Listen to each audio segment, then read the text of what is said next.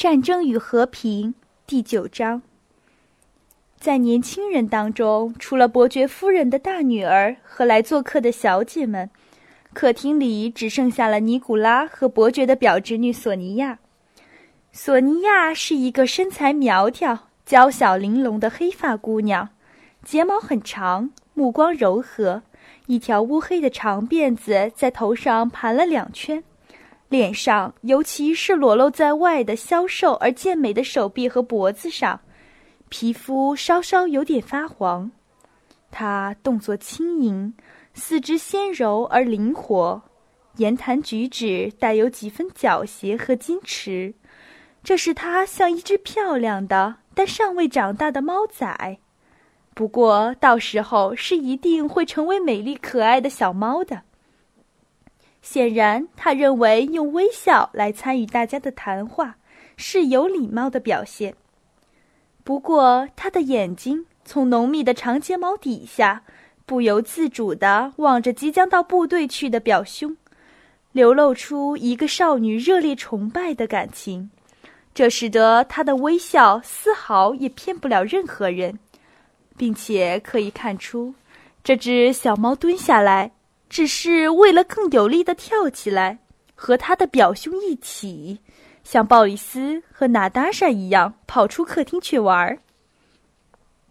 是的，亲爱的，老伯爵指着儿子尼古拉对女客人说：“现在他的朋友鲍里斯当上了军官，他出于友谊不愿落后于他，扔下了大学和我这个老头子，也要去服兵役。亲爱的。”而在档案馆里已给他弄了一个位置，有这样讲友谊的吗？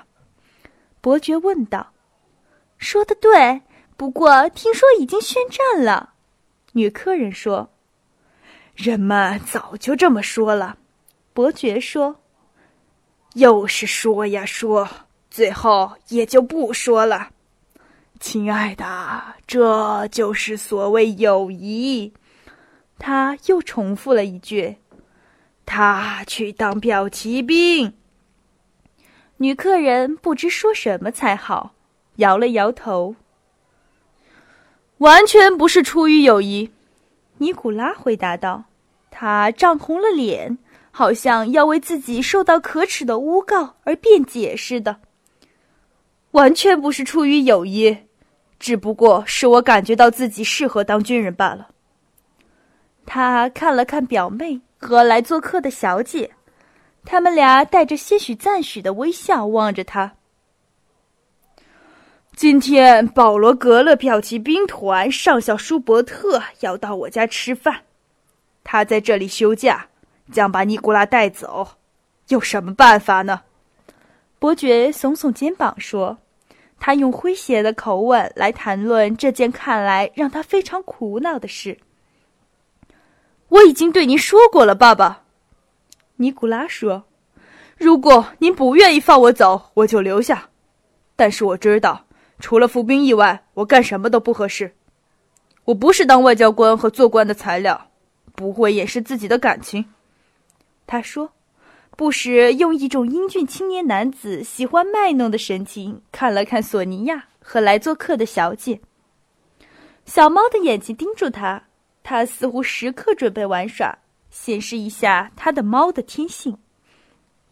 好了好了，老伯爵说：“还这么急躁，都是波拿巴把大家弄得昏头昏脑，都忘不了他怎么从一个中尉变成了皇帝。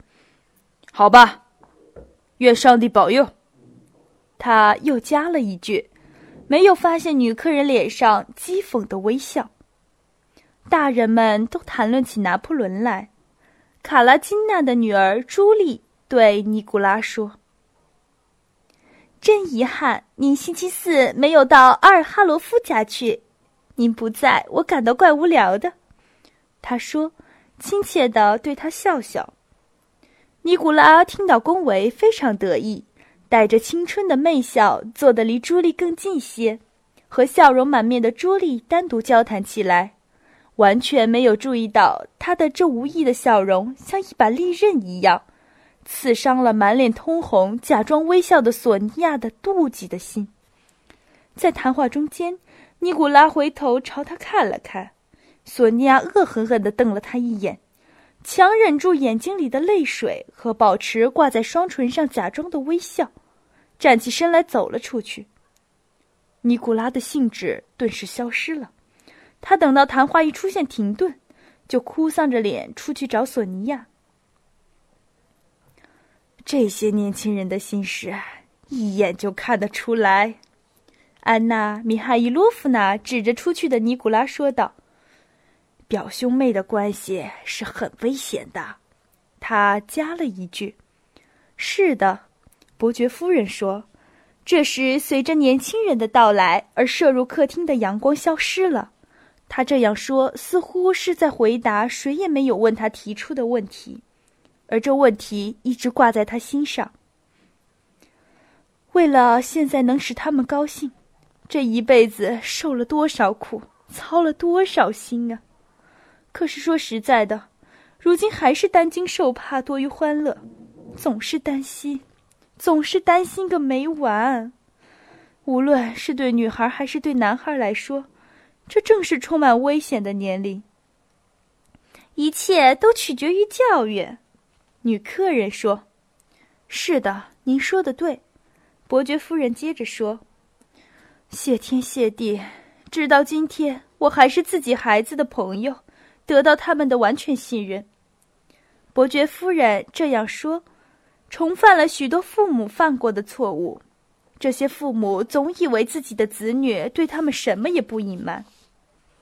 我知道，我一直是我的女儿们的第一个知心人。知道尼科连卡虽然性情急躁，但是即使胡闹起来，也不会像彼得堡的少爷们那样做。是的，孩子们都很好，都是很好的孩子。伯爵附和道：“他在碰到难以解决的问题时，总是说都很好，以为这样就能把问题解决了。说也奇怪，居然想当骠骑兵。”你还想怎样呢，亲爱的？您的小女儿多么可爱！女客人说：“急性子。”是的，急性子。伯爵说：“像我，多好的嗓子！虽然是我的女儿，我也照实说，她将成为歌唱家，萨洛莫尼第二。我们聘请了一个意大利人教她。这不是太早了吗？”听人家说，在这样的年纪练唱对嗓子有害。不，这不算早。伯爵说：“我们的母亲们不是十二三岁就出嫁了吗？”他现在就已爱上了鲍里斯，怎么样？伯爵夫人微微一笑，望着鲍里斯的母亲说：“大概他是想回答一直放不下的问题，便继续说道：‘您瞧。’”如果我把他管得太严了，禁止他做这做那，天知道他们暗地里会干什么。而现在，我想知道他说的每一句话。晚上他自己跑来把一切讲给我听。也许我在娇惯他，但是说实话，这样似乎更好些。我对大女儿就管得很严。是的，我受的完全是另一种教育。大女儿，美丽的伯爵小姐薇拉，微笑着说：“但是像常见的那样，微笑并没有使薇拉的脸显得更加美丽。